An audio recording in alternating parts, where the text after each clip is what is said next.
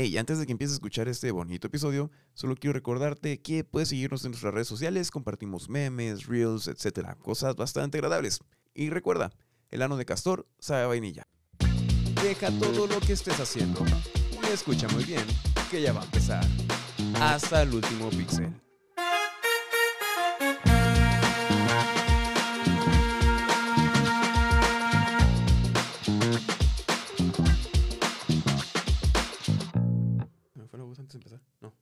Agárrala, agárrala. Más bien era eso que me estaba No, queriendo güey. cortar. No se te fue, güey.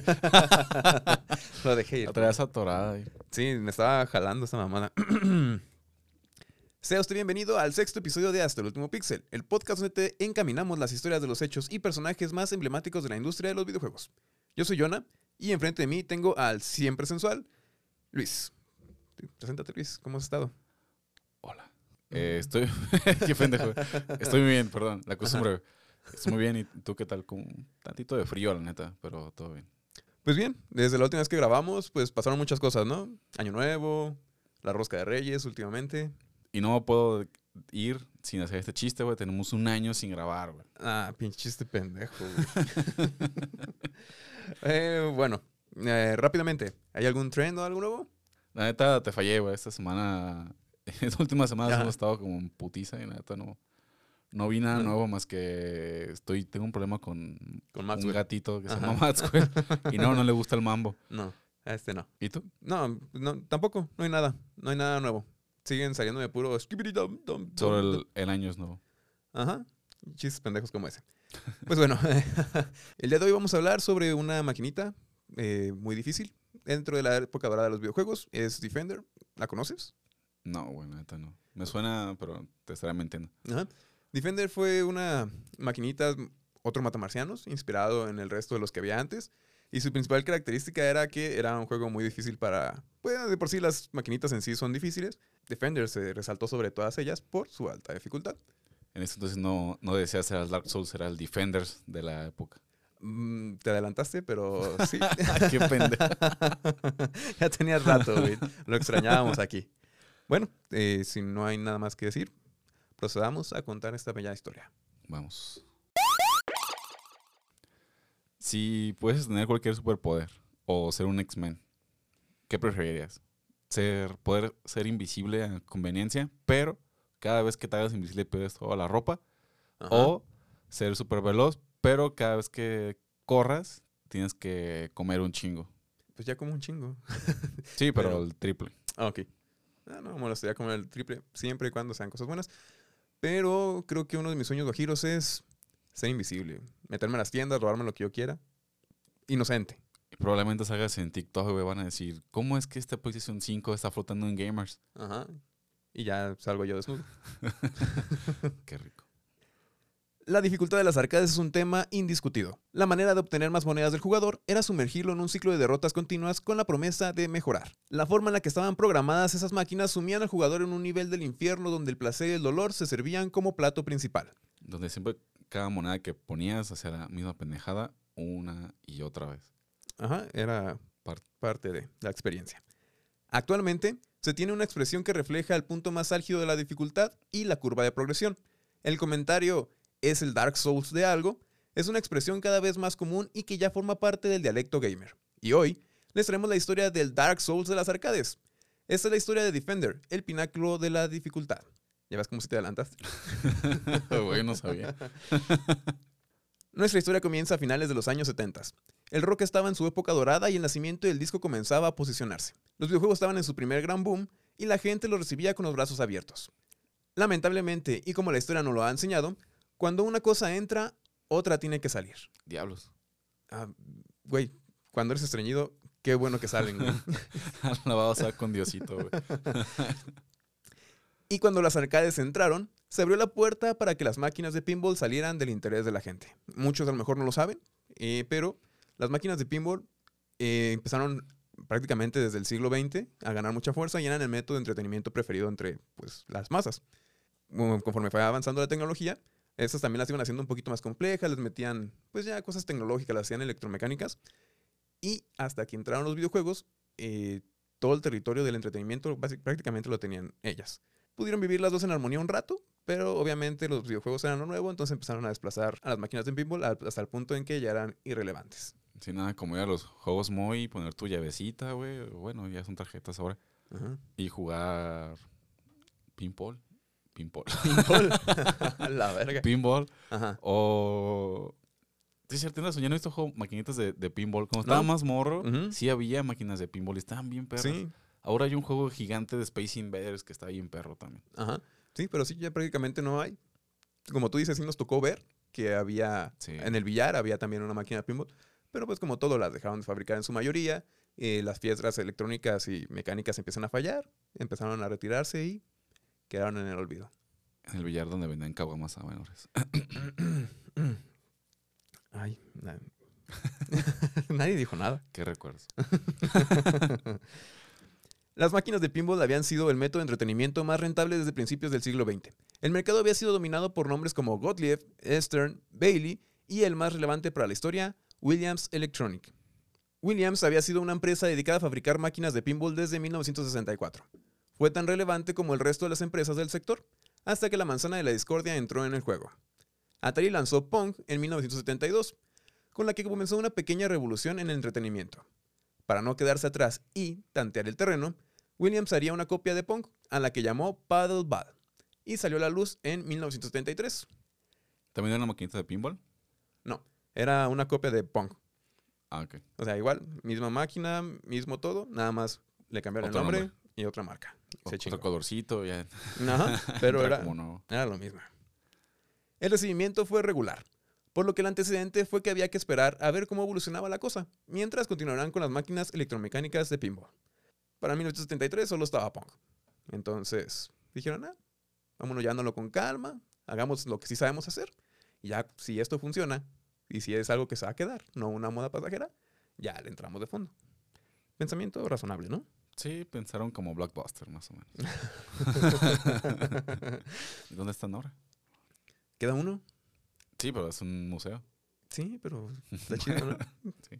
Durante estos años sería que entraría el personaje más importante de esta historia, Eugene Peyton Jervis. Nació en Palo Alto, California, en 1955.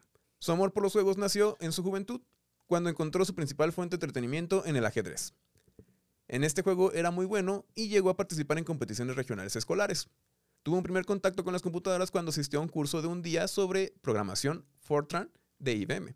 Fortran era un lenguaje de programación primitivo, por así decirlo, que Ajá. creo que hasta la fecha todavía se usa. Se ha estado modificando, claro. Y se usa, creo que principalmente, si mal no recuerdo, para cuestiones financieras, números, etcétera. Mm, Más que nada para empresas y estadísticas. Ok. Y ese curso tomó en ese entonces. Ajá, fue un día, un curso IBM abrió un, ahí un localito y dijo, cáiganle, vamos a dar un Se curso. venden cursos de Fortran. Ajá, calla- y ya, ahí güey Ah, llegó y dijo, ah, cool, interesante. Ah, está chido. Las ambiciones de Jarvis eran de ser bioquímico, pero después del curso cambió sus aspiraciones hacia la computación. Y fue así que terminó estudiando una carrera de programación de Fortran en la Universidad de Berkeley. Durante su tiempo universitario tuvo también su primer contacto con los videojuegos. En el laboratorio de computación pudo jugar Space War. Dicho hecho hizo que nuevamente cambiara sus aspiraciones. En lugar de dedicar su vida a la ciencia, ahora quería hacer videojuegos. Es el segundo químico que se dedica a los videojuegos, güey. sí, güey. Algo está pasando aquí. todos cambiaban, pues es que no había, había mentes creativas por ahí y no había opciones donde ejercerlas. Llegaron los videojuegos, les abrieron ese camino y se fueron como gordo en tobogán. La vida es de los que se arriesgan, carnal. Cerca de graduarse, consiguió una entrevista con Atari para entrar con ellos inmediatamente después de graduarse. Esperó, pero lamentablemente nunca tuvo respuesta. Como la vida se trata de avanzar, consiguió un empleo en Hewlett Packard, HP, para desarrollar un compilador de lenguaje COBOL. Y este lenguaje era, ya me acordé, el COBOL es el, el lenguaje de estadísticas y números que te dije como para empresas. Ajá. El otro lenguaje, el Fortran, es de ciencia, usado para igual estadísticas y todo, pero con fines científicos. Ah, ok, ya. Pequeña corrección. Solamente habla de nuestra ignorancia. Sí, Esta es la perdón. programación. Se los prometo que sí lo había estudiado antes de hablar de esto, pero pues uno está pendejo. ¿Cómo que nomás no? Que, que hay más que HTML y JavaScript. Sí, hay más. Wow. Y C y todo ese rollo. La dinámica y cultura dentro de HP no le agradó, por lo que a los tres días de comenzar su nuevo trabajo lo abandonaría, O sea, eran tóxicos. probablemente. Trabaja esta bota. Ay, no, tú no eres hindú. y con ello, un proyecto de seis años que contaba con él. Afortunadamente, solo unos días después de su renuncia y después de tres meses de espera, llegaría la tan ansiada respuesta de Atari, que le cayera a trabajar, que siempre sí. Cale, carnal. Ajá. Empezaría a trabajar en Atari creando las primeras máquinas de pinball con microprocesadores, pero esta sección de Atari estaba destinada a perecer después de la salida de Boschner. Boschner es el creador de Atari, por si Sí. Todavía alguien todavía no sabe. Antes de que entrara el otro güey que estaba bien estúpido. Ajá, el nuevo director que Que hizo unos cagues. Sí, un tantito. Na- nada más quiso poner en regla una bola de marihuanos fiesteros, pero así no iba. La cultura de la, de la empresa era otra y no se iban a aceptar esas pendejadas. No mota, no cocaine, No fiestas, no, no fiesta, no burritos. no, no diversión, no nada, no Puro vida. trabajar. Ajá, nah, yo No- también me no hubiera ido. Ah, retomando, después de la salida de Bushnell y un par de años después termina por cerrar, obligándolo a buscar una nueva opción laboral. Antes de comenzar a buscar trabajo, tendría unas largas vacaciones en Costa Rica. Cuando regresó, un ex compañero y veterano de la creación de pinball, Steve Ritchie, que este hombre es de los meros meros de la creación de, de pinballs. O sea, era Don Peeble. Ajá, ese señor era Don Pinball. ¿Te fue trabajo decir pinball? No sé por qué. Era el Don Pinball. Ajá, es Don Pinball. Tuvo mucha trayectoria desde antes, fue de los primeros y hasta las últimas máquinas de pinball. Este Don estaba ahí duro y dale con las pinches máquinas. Bueno, Steve Ritchie le hace la cordial invitación para irse con él a trabajar en Chicago haciendo máquinas de pinball en Williams Electronic. De esta manera, nuestra estrella se dedicaría a crear estas máquinas en el año de 1979. Durante el primer año, ambos crearon máquinas como Laserball, Firepower y Gorgar. Pero las necesidades del mercado del entretenimiento requerían que cambiaran por otro giro. En 1980, en Williams quieren retomar el camino del desarrollo de videojuegos después de ver el éxito que estaban teniendo estos, pero principalmente Space Invaders y Asteroids. Ya para este año habían salido los dos y estaban haciendo maravillas en las calles. Pinche perro, le dio envidia. Sí, pues hay que ir a donde hay billuyo. Se sabe. Para esto, le encargarían trabajo a su dupla estrella. Richie aceptó como si fuera una tarea más en su trabajo, pero las coincidencias de la vida harían que justo Jarvis también estaba que le hervía la sangre por crear videojuegos. Para Jarvis, el deseo por crear videojuegos vendría después de jugar y subirse, como el resto de la población, a la fiebre de los Invaders. Para él, crear un juego como ese sería su siguiente reto personal. Con esto, las ambiciones de ambos estaban en sintonía y crearon una sinergia fuerte. Ay, qué chido. O sea, sí, se- hicieron, no sé, si hicieron tal cual una, una copia, pero pues realmente la inspiración les llegó. Del instinto de competitividad, por así decirlo. Ajá, de superar, ¿no? Es como ese güey, como lo que hicimos aquí, ¿no? Comúnmente, como Ajá. ese pendejo puede, ¿por qué yo no? Ajá. Por mis huevos me va a salir. Exactamente. En febrero de ese mismo año comienza el desarrollo del juego. Lo primero que tenían que establecer era la plataforma de hardware que usarían y necesitarían. Como base de todo, se tenía que decidir si el juego sería en blanco y negro o a color. Con el pensamiento ambicioso, escogieron hacerlo a color. Pero no solo eso, sino que irían hasta los límites de la tecnología, haciendo que el juego usara una paleta de 16 colores diferentes. Wow. Ajá. 16 colores, güey. Damn. es demasiado. Un putero. Es casi lo- a lo que llegamos ahora. Ujú. La mitad, de hecho. Los hombres sí. Para estas fechas, esta cantidad de colores era vista como innecesaria, exagerada e imposible de usar en su totalidad. ¿Cómo chingados no? Lo siguiente que había que decidir era la temática del juego. Aquí no había dudas. Jarvis afirmaba que la temática espacial era la moda del momento, además de que le ayudaba a no dejar en evidencia las limitaciones gráficas que tenían. Él argumentaba, hacer cosas sobre el espacio es la moda y muy fácil de hacer, porque es algo abstracto. Teníamos muchas limitantes, pero haciendo algo abstracto que nadie sabía cómo tenía que verse, podíamos evitar que la gente nos dijera, les ha quedado de la mierda. Traducción textual, así decía en mi fuente científica verificada. Ajá. El vato era mal habladillo. Mal habladillo. Qué, qué grosero, la neta. Mucha gente cómo me cae mal, la neta. Sí, ¿verdad? hijos de su... Pendejo su puta. Grosero de mierda. Pero bueno, eh, yo creo que sí tiene, tiene mucha razón, ¿no? Es como algo que no, se- no se sabe a ciencia, a ciencia cierta. Ajá. Entonces puedes decir fondo negro, puntos blancos, ya es espacio. Te puedes crear un alien, te puedes crear un planeta. Ajá. y hacerlo como si te da la Ajá, gana. te lo puedes sacar del, del- donde De tú quieras, del fundillo. Donde más te guste. Ajá. Y ¿a quién te va a decir que no? Se ve así. Ajá, no es como que alguien diga, "Ah, no, ya, yo, yo estuve ahí. Bueno, Neil Armstrong a lo mejor, lo puede haber dicho, estás bien pendejo, hijo, pero Siempre- Siempre. él. Siempre y cuando haya sido verdad y no haya sido un montaje del gobierno. ¿Qué, güey? Apenas te conozco, ya te vas.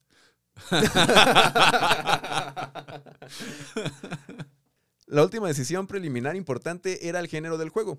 El mercado estaba cerrado a juegos deportivos y de disparos en su mayoría, y el equipo de Jarvis también se quería subir a ese tren. Pero para Jarvis, su motivación no era el usar el género popular, sino que estaba realmente motivado por sus gustos e intereses. Jarvis era un amante de la acción y la violencia como todo norteamericano que se respeta. Le entusiasmaba poder crear un juego que pudiera llenar sus expectativas sobre lo que es una violencia justificada. no puedes decir norteamericano y violencia justificada, misma oración, güey.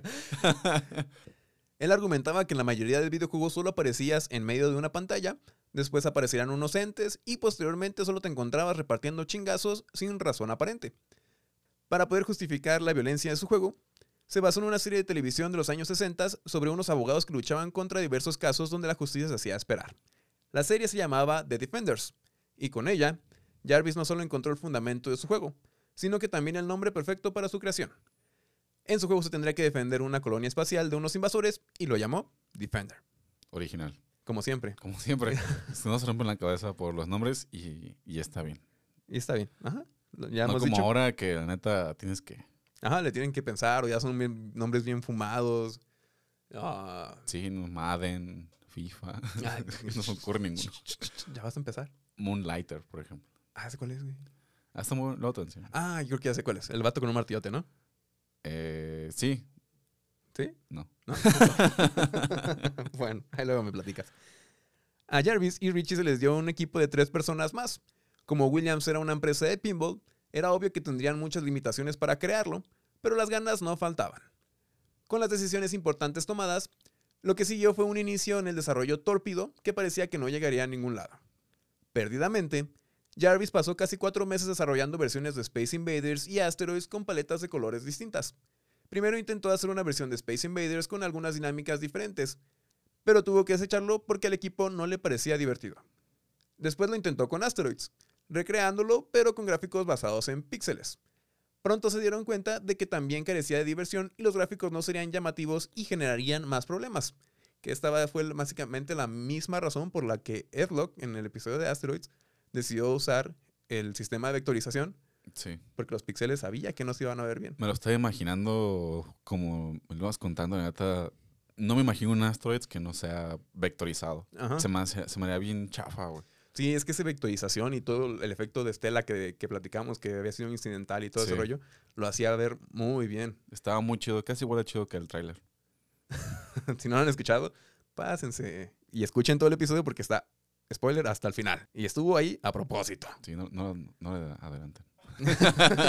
por favor. Como era obvio, los intentos por recrear a grandes éxitos no estaban siendo fructíferos, por lo que llegó el momento de usar un elemento al que intentaban no recurrir, la creatividad. ¿Cómo? Pues querían... ¿Cómo crees? Sí, querían trabajo fácil. y- ¿Necesitas ser creativo para...? Ajá. Vaya, ¿quién nos diría? Comenzaron por hacer lluvias de ideas, donde el objetivo era identificar qué componentes hacían que fueran los juegos más vendidos. Rápidamente identificaron que algo importante en Asteroids era su fluidez respecto a la pantalla. Que el jugador pudiera salir de por un extremo de la pantalla y salir por el contrario, le agregaba mucho dinamismo al juego. Se les ocurrió hacer que el escenario fuera más largo de lo mostrado en la pantalla y que el jugador se pudiera desplazar horizontalmente por el escenario descubriendo el resto que no se muestra en la pantalla. Se les ocurrió un tipo de Space Invaders horizontal, donde el jugador pudiera desplazarse con libertad a cualquier sitio de la pantalla. Si estás cachando más o menos como... Sí, ¿Qué querían como hacer? un Mario Bros.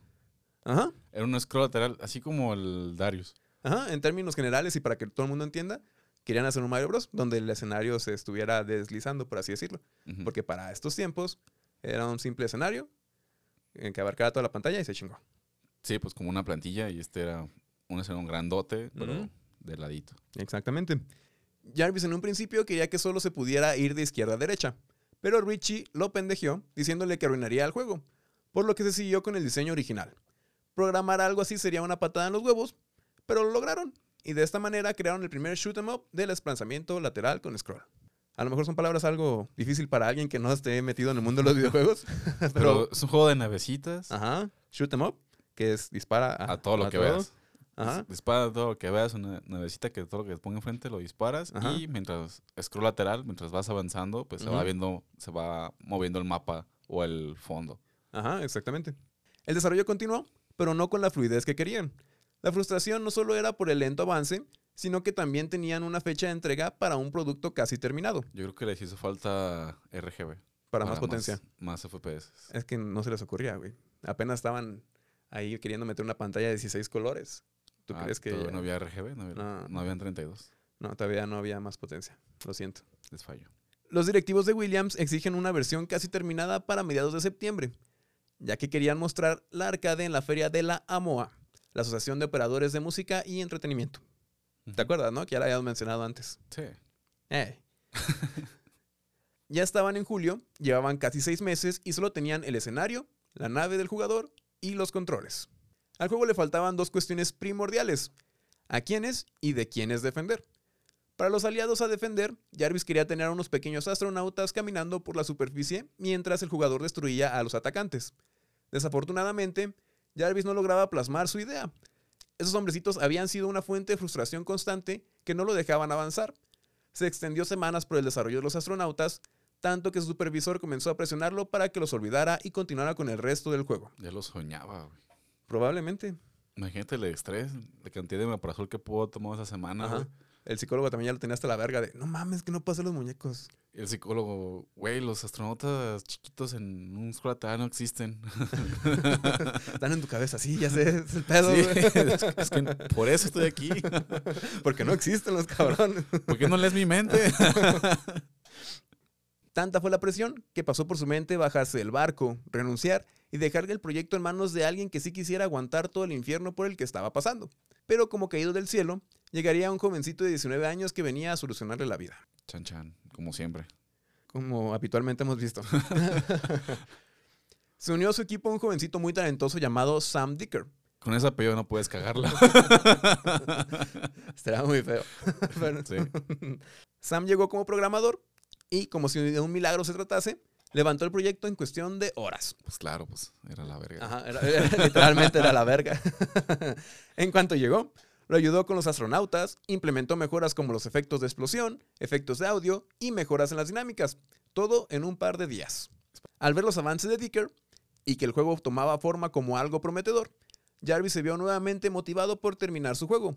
Y al poco tiempo después, lo logró. El maldito hijo de perra lo logró. La pesadilla de los astronautas había llegado a su fin. Yay. Liberados de la maldición, aún quedaba un tema por tratar. Quedaba por desarrollar el tema de los enemigos. Para la fortuna del proyecto, esto fue más sencillo y no hubo grandes paros. Se diseñaron seis tipos diferentes de enemigos. Los principales serían los landers o aterrizadores. Estos disparaban al jugador y se le dio la habilidad de capturar humanos. De esto se ideó a otro enemigo, los mutantes. Estos son humanos capturados que se transformaban y se volvían hostiles. Eran más rápidos y daban caza al jugador. Eran zombies. Al- Alienígenas del espacio parecido. exterior. Ajá, sí, esa era la idea. Si el jugador quería evitar que aparecieran mutantes, debía rescatar a los astronautas antes de que los landers llegaran a la parte superior de la pantalla con ellos.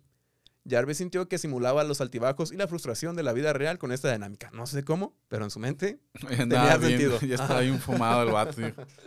Sí, Nomás llegó Dicker y Ajá. se fue. Ajá. Le abrieron la puerta y se fue.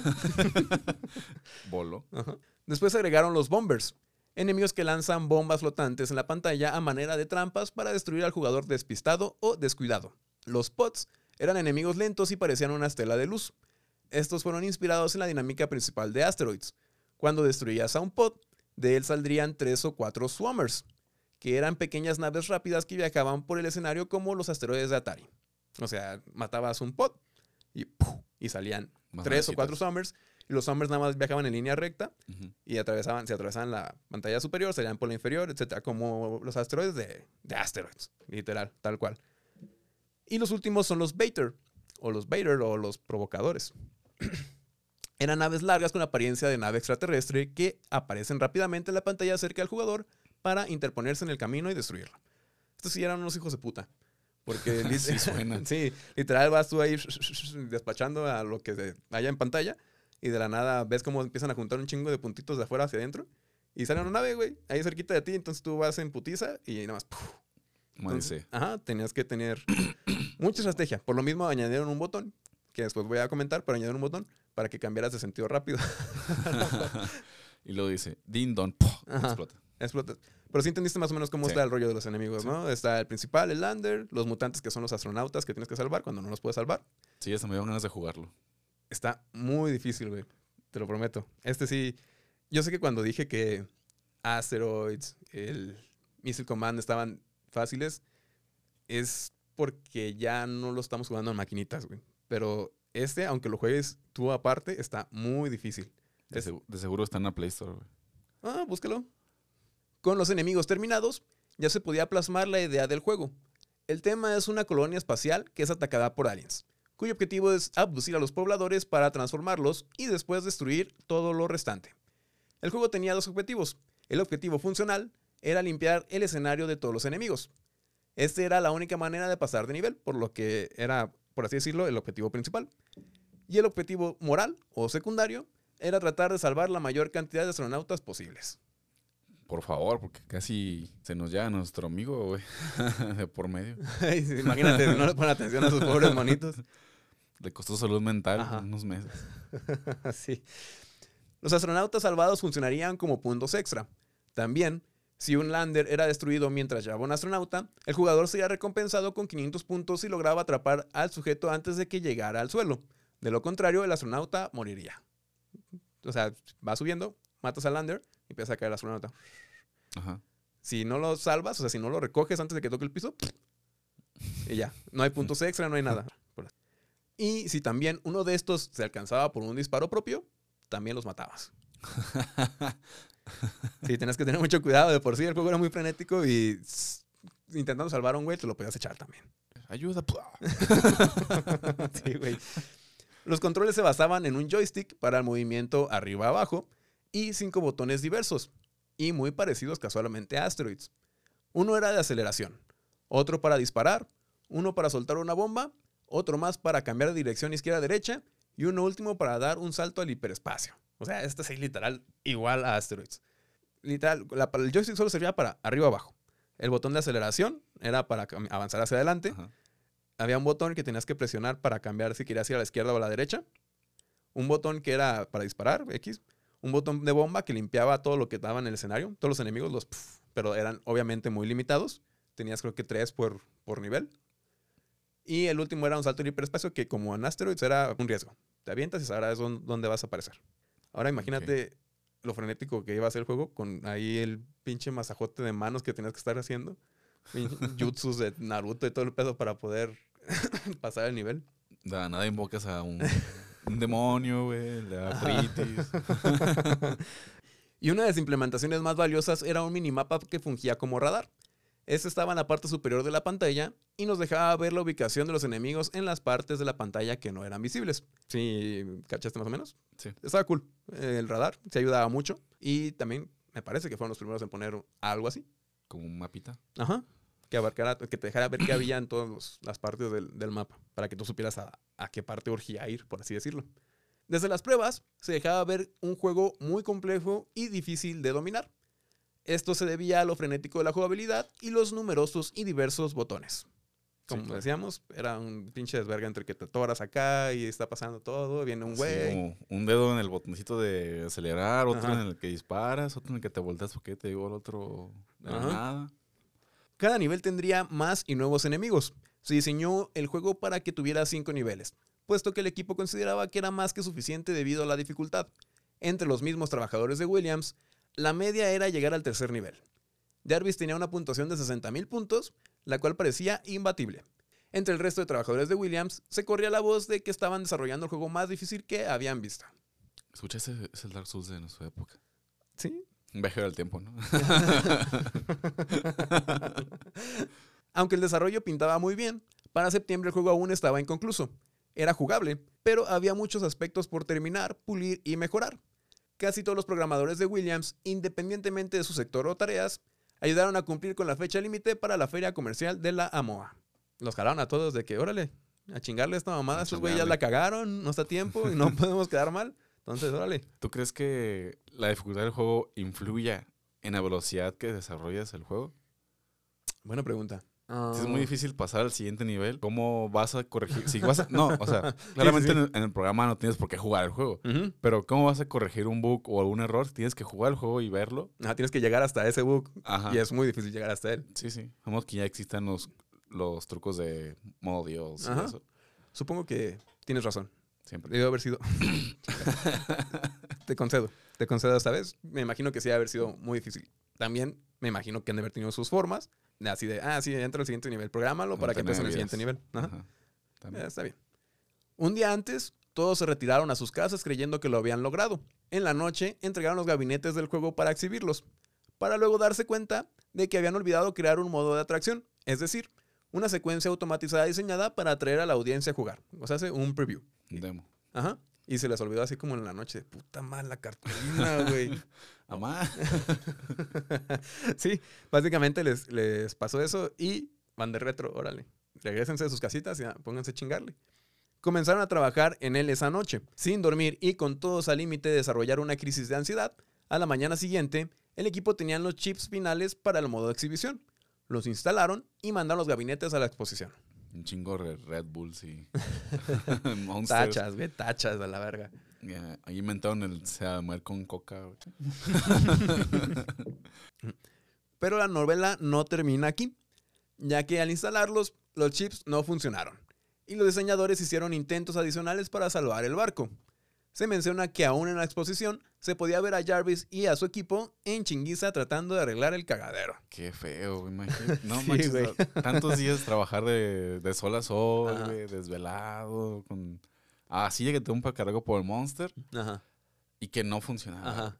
Qué frustrante, güey. Estaría amputado, güey. Bueno, no amputado, sino así como nerviosón. Sí, güey, bien, es- Frustrado. estrés al, al full. Imagínate ahí también estando en la exposición, la gente pasa, tu jefe, eres un pendejo.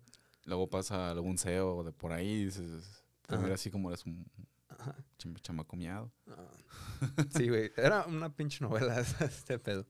Una vez que el modo de atracción estuvo operativo, Jarvis y el equipo regresaron a sus hogares para prepararse para el espectáculo. Lo pudieron arreglar y ahora sí ya se fueron a mimir. Cuando comenzó la feria, el juego se expuso. Se dejaba que los jugadores jugaran todo lo que quisieran. Rápidamente recibieron comentarios diversos, pero sobre todo de la dificultad y lo complejo que resultaba. Los controles y lo frenético del juego hacían una sinergia que no era entendida por cualquiera. Se llevaron buenas reseñas de su juego, pero la gran mayoría eran indiferentes. Pese a las críticas, Jarvis y su equipo se mantenían firmes respecto a su dificultad. No tuvieron el mejor recibimiento, pero sin duda habían llamado la atención del público. Me gustaría decir que pese a lo sucedido, este fue el juego menospreciado que después obtuvo más éxito de aquella feria. Pero en ese mismo lugar y en ese mismo tiempo, se presentaba en un pequeño stand de Midway un juego que llegaba desde Namco, Japón, como un relleno para la temporada de lanzamientos. ¿Cuál? Pensé que sí ibas a saber, güey. Me fallaste. ¿Cuál? Es que no quiero cagarla. A ver, dilo, yo te digo si te la cagaste o no. ¿Asteroids? El único que, que no podía haber sido, y ese le diste, güey. Space Invaders. No, güey, era Pac-Man. Pa- Güey, iba a decir Pac-Man. Y dije, no, está muy. Creo que ni siquiera iba a la par. Y sí, sí, iba a decir Pac-Man. Sí, güey, era Pac-Man. Por el mismo año salieron. Salió primero Pac-Man y luego después salió Defender. Y, los dos estaban presentándolos en la misma feria. Regresaron de la feria y tenían trabajo por hacer. Pulieron y terminaron aspectos faltantes. Algo lo que tenían que poner atención era la cuestión de los niveles, por lo que añadieron más niveles para mayor placer. Más que nada por el miedo de que a los cinco la gente llegara rápido a pasar los cinco niveles y lo dejara. Entonces dijeron, ah, ponle más, más niveles. Que sea como el morro que llegó a, a un chingo de niveles en, En el Asteroids. en el Asteroids. Ah, espérate, aquí pasó algo parecido. Defender fue terminado y fue lanzado un 6 de febrero de 1981. Cuando salió a las calles fue la misma historia. En consenso, el público le comentaba como el juego más difícil que habían probado. Aún y con las críticas, el juego fue muy bien recibido en los salones recreativos. Jarvis comenta, entré a un salón recreativo un viernes por la noche y había una multitud de hasta cuatro filas alrededor de una máquina. Todos echaban monedas, pero nadie duraba más de 35 o 40 segundos. La bestia. Sí, este no, no fue como otros éxitos pasados de que, ah, pobrecito, nadie le hace caso. Y luego, boom, tuvieron su video. Nada, este llegó y la gente dijo, la "No rompió". mames". Ajá, la rompió y la gente estuvo ahí picadísima. No manches, está dificilísimo, me encanta. Ajá, me encanta meterle monedas a este juego por 10 segundos Como que va a jugar. Souls. Ajá. Tal cual. Tal cual. Defender había sido un éxito inmediato. La gente había reaccionado a la fórmula que se planteaba.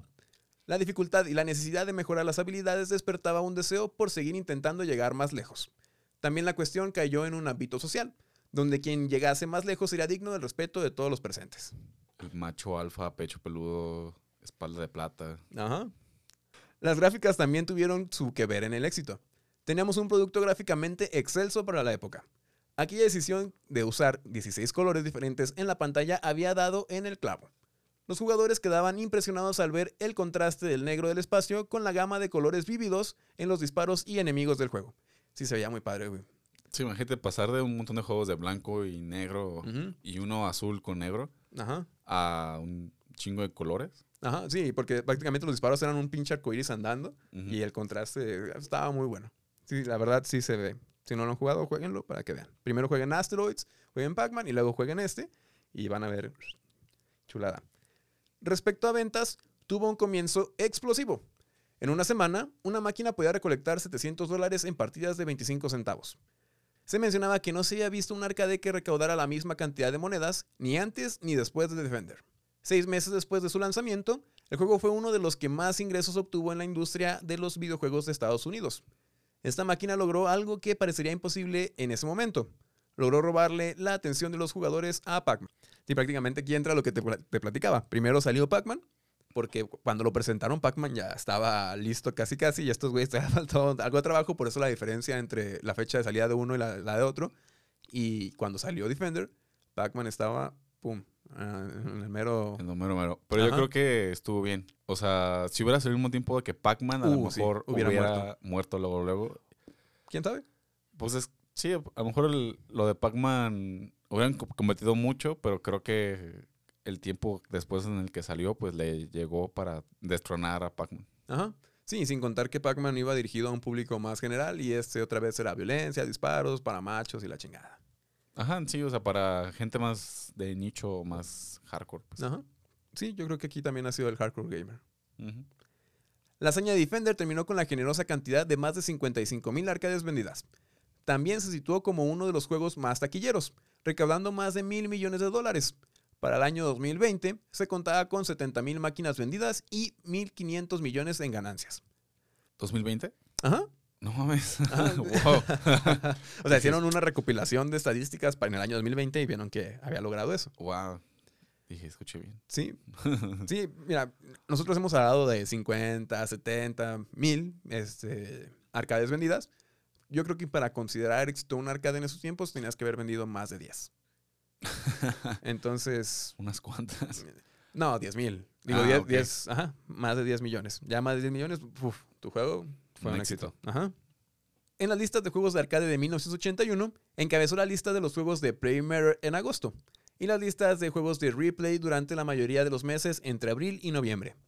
Las listas de arcades anuales Cashbox y Replay enumeraron a Defender como el segundo juego de arcades más taquillero de 1981 en los Estados Unidos, obviamente justo por debajo de Pac-Man.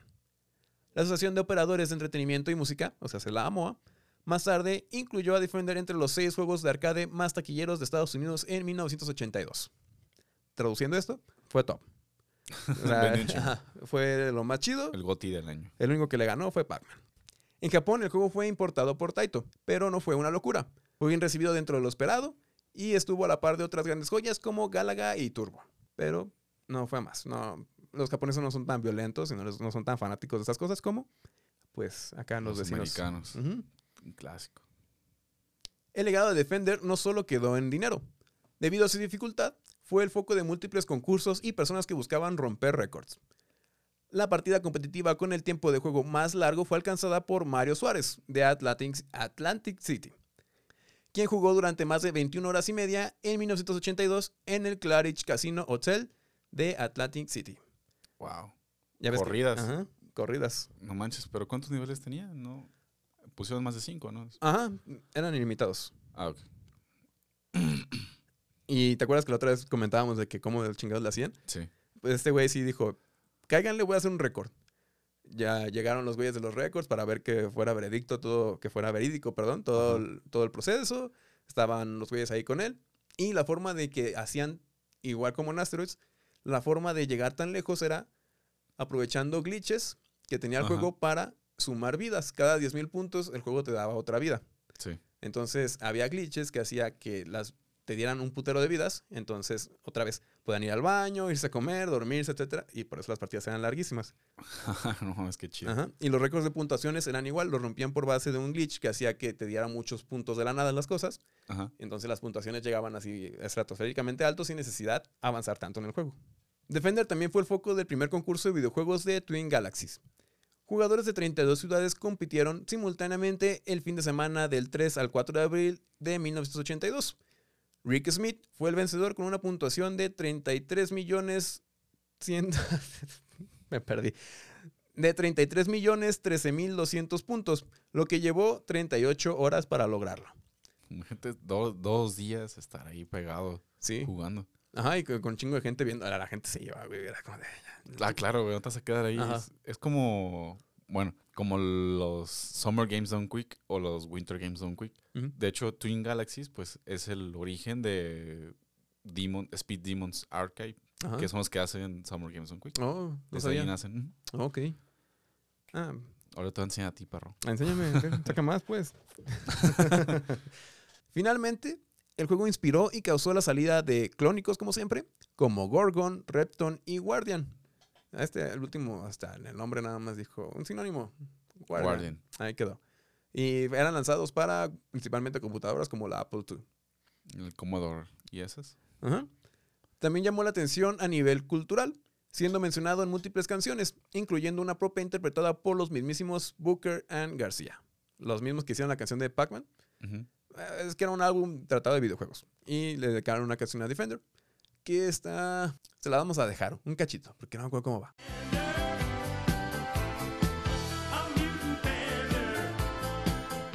Está chida, ¿no? La canción. Está muy chida, me gustó.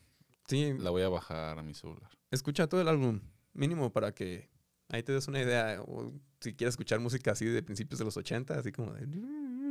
Sí, es que es- la Pac-Man plasma muy bien el género de Ajá. música ese entonces. Entonces Ajá. sí está chido como para que te des un, un viajezote Sí. pasado. Y en Spotify, el álbum tiene. El álbum tiene tanto la canción como la canción con comentarios de los artistas de que, ah, Defender era este juego, nos basamos en esto, el sonido de acá lo usamos acá, lo hizo tal, basado en esto, etcétera. Un poquito más de historia, por pequeño dato curioso, si quieres saber. Si no, pues que te valga verga y continúa con tu vida. Muy bien. Para terminar esta ex- exta. Para terminar esta excitante historia, después de las ganancias de Defender, en Williams se buscaba ampliar el departamento de videojuegos para seguir expandiéndolo. Pero a Jarvis no le gustaba la idea de tener que trabajar con más gente. Ay, qué mamá. Celoso. pasó un pinche infierno. güey. Y Pues él ya podía ser jefe, güey. Ya nomás podía mandar y podía hacer que otro güey pasaba por lo mismo que él, nada más para vengarse, güey. Aquí no le dieron la, aquí no lo ascendieron. Aquí nada más le. Ah, siguió siendo Ajá. el Jarvis de toda la vida. Ah, a lo mejor se le ponían como cabeza de proyecto, pero no iba a no, ser. se le el- ponen como cabeza, güey, explota. Se le permitió trabajar en solitario, pero no funcionó. Terminó por salir de Williams para crear su propia empresa junto con un compañero. Fundó Beats Kids, B-I-D, espacio, Kids, de niños, pero con Z al final. Y terminó desarrollando juegos para Williams. O sea, se salió de la empresa, pero siguió trabajando para ellos. Sigue siendo su perra. Ajá. Sus más importantes creaciones fueron la secuela de Defender, que se llamó Stargate, en el mismo 1981. Mm, Terminó Defender como su popularidad. Le dijeron, te damos cuatro meses para que nos hagas una un juego nuevo. Entre él y su compañero dijeron de que, güey, tenemos cuatro meses, pues nada más hay que hacer una secuela. Ya sabemos, tenemos la fórmula, sabemos lo que tenemos que hacer. Sí. Y en ese mismo año a finales salió, Stargate. Y otro juego importante fue Robotron 2084, que salió en 1982. Y este era un juego de... Era otro shoot 'em up, donde la historia era que en el futuro, en el año 2084, los robots y androides habían, se habían revelado a la humanidad y pues tu trabajo era chingártelos. Tal cual. Ok. Como Yo Robot, Ajá. la misma historia. Se la robaron a- Ajá, probablemente. del juego Robot du- 84. Ajá. Steve Ritchie siguió creando máquinas de pinball para todas las principales empresas del sector. Como te había dicho, trabajó para los nombres que te di, trabajó para todas. Se fue como puta entre una y otra. Así que sepa comer, güey. Pues. Donde le, le ofrecieran más dinero, ahí voy a estar. Así es. Aquí estoy de gratis. Pero es mayormente recordado por su implicación con el sádico juego de peleas Mortal Kombat, donde interpretaría la voz del narrador y del globalmente odiado Shao Kahn en Mortal Kombat 3. Mortal Kombat. Ajá. Te voy a traer un pequeño flashback. para ver si te acuerdas. La voz del narrador era. I win.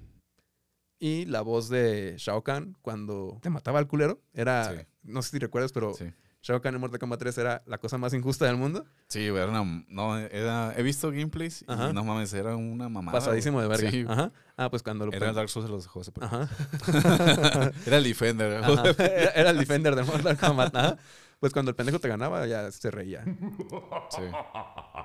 Cala. Ajá, cala Todavía todavía. Williams Electronics fue objeto de múltiples movimientos financieros como subsidiarias, bancarrotas y compras. Pero su destino estuvo en el desarrollo de máquinas tragamonedas en los años 90 hasta la actualidad. Sinceramente, fueron demasiados movimientos que dije, mejor esto lo dejamos para un movimiento, para un capítulo de orígenes sobre Williams Electronics, porque eran demasiados. Le pasó de todo también. ¿El qué? Le pasó de todo. Nah, más o menos. Malas decisiones, me imagino yo. Y finalmente, Defender pasó a la historia como una de las arcades más difíciles de la época dorada. También tiene el reconocimiento de ser el primer shooter con scroll lateral y el posicionar a los matamarcianos como un sector de buen gusto. Terminando, este relato nos deja bonitas enseñanzas. No dejes que los comentarios indiferentes de los demás te detengan y lo accesible no siempre es lo más popular. Y hay que echarle creatividad a las cosas. ¿Y qué? Hay que echarle creatividad a las cosas. Ajá, y ya no, ya no trates de copiar, no te va a salir. Exacto. Y bueno, esta fue la historia de Defender, el Dark Souls de las arcades. Ah, estuvo padre. Me gustó, no sabía. De ese juego, la verdad, no tenía ni idea que existiera. Ajá. Y mucho menos que tuviera esa insignia, ¿no? De este juego fue el más cabrón de la época. Así es. No sabía, pero lo voy a jugar. Me llamó la atención. Ajá. Te digo, chances si lo juegas ya con a lo mejor un control o el mismo teclado, pues ya sea un poquito más fácil de dominar. Pero te voy a invitar a que lo juegues en un arcade, güey. Ah, sí, güey, ahorita aquí a la vuelta hay una. Está voy. Creo que funciona como monedas de 50 centavos. Yo te voy a invitar a donde tengo la mía. Obviamente no está aquí, si no te lo hubiéramos jugado antes. Ah, maldito viejo de perra. Y ojalá la tenga, güey. una cosa es que tenga una maquinita otra cosa es que tenga el juego. Ajá. Pero el juego sí es muy, muy difícil. Salvar a los, a los astronautas, la verdad, se vuelve imposible. En el segundo nivel es como de, ah, güey, ya. O sea, en el primero es como de, ah, los los salvé casi todos o todos. Ajá. Ya en el segundo era como de, no mames, esto es imposible. En el tercero es como de, llévenselos a la verga, yo mejor me quedo aquí y vénganse para despacharlos. Y si tú te pones a jugar como realmente va el juego, es demasiado frenético. Tienes que andar de un lado a otro, que no te dé un güey, que de las bombas, que viene el Swammer en putiza, que va a aparecer este compa, que viene el mutante detrás de mi chinguiza, que me, que me llegó una bala perdida de no sé dónde. Señor cagadero. Y digo, si quieres cumplir todas de que salvar a los astronautas y todo, nah, olvídate de eso. De hecho, una de las estrategias que hacían los jugadores era, llévense los astronautas, me vale madre. Mejor me voy a dedicar a partir madres. Me voy a dedicar a, a matarlos a todos. De esa manera gano más puntos, porque Sí. daba más puntos matar a un mutante que salvar a un astronauta. Y me dejo yo de complicar la vida. Ahí se ve la doble moral. Sí, nomás porque son pixelados, no importa. Seguro eran negros, güey, muy probablemente. ¿Qué tal si en los créditos tenían nombres de personas, güey? Ah, a lo mejor. Dedicados a este güey que me ayudó, a mi esposa. A mi perrito. Ajá. A Laika. Laika es tu perrita. No, Laika es el perro que fue al espacio. Ah. ¿Y el chango? Ah, no sé, güey. Cabrón. ¿Cómo me No puedo saberlo todo, lo siento. Bueno. Eh, ¿Cuál fue tu parte favorita para terminar ya este bonito episodio? Mi parte favorita fue cuando fue al psicólogo, porque no voy a sacarse los astronautas de la cabeza. güey. Y eso y pues... Ay, te dije una, cabrón. Ahí vas otra vez. La otra vez el episodio pasado también me sacaste dos y me quedaste a mí sin la mía. Está bien. Decídete, ¿cuál fue tu Adelante. favorita? Esa fue mi favorita. Pues me dio mucha risa. La mía fue que ah, el vato estaba en chinguiza ahí en el en la feria, ahí echando talacha, me lo imagino sudando al güey, como puta madre, esto nomás no queda. y la Sucio, chingada". ¿no? De las manos. Ajá, como cambiando una llanta, güey. Ándale. Y pues al final salió, no salió bien, pero salió, que es lo importante. Y fue recompensado. La historia misma te dice que el, el vato fue recompensado. Así es, fue comenzado con un episodio en Hasta el último pixel. Ajá, exactamente. No cualquiera, por ahora. Así es. Ya más adelante, quién sabe, si vamos a terminar hablando de... De Gato Bros. Eh, el vato que hizo Gato Bros. Pero también la otra lección que nos puede dejar esta historia es sean creativos. Sí, ya le habías dicho. ¿Ah, sí? Sí, Puta. Creo que algo me hace falta. pues bueno, ese fue nuestro bonito episodio. ¿Algo más con lo que quieras añadir antes de retirarnos? Pues nada, yo creo que queda una oportunidad al, al Defender. Después de, de que escucho el podcast, me dan ganas de jugar los juegos No. que, de los que hablamos, así que lo voy a jugar. ¿Y tú? Te tengo una premisa. A ver, échala. ¿Por qué los objetos voladores no identificados se llaman así si ya se identifican como objetos voladores no identificados? A la verga, güey. Me voló la cabeza, güey. Ajá. No mames. Güey, no va a dormir. Voy a tener que ir al psicólogo a contarle. ¿Por qué, güey? Sí, es cierto, güey. Ya los identificaron. Cámbienles el nombre, cabrones. que venga un ovni, ¿no? ¿Qué? Aguardate la mente, güey. No. ¿Por qué saber eso? Los hombres de negro. Ándale. Bueno, pues vámonos. Vámonos. Va siendo tiempo. Nos vemos en el siguiente episodio donde les relataremos la historia del origen de la segunda grande de América. Empresa. No. Otras cosas. Empecé a dudar, güey. Tranquilo. Sudé frío. Ay. Nos vemos en otra historia hasta el último pixel. Chao. Adiós.